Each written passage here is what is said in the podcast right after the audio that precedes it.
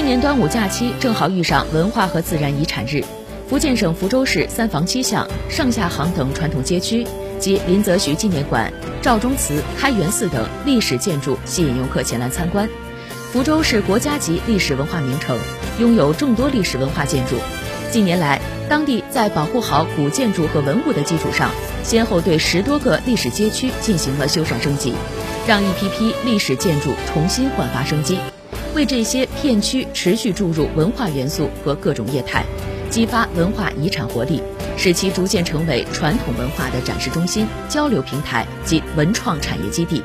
同时推动城市文化基因的传承和城市历史文脉的延续，有力促进城市高质量发展。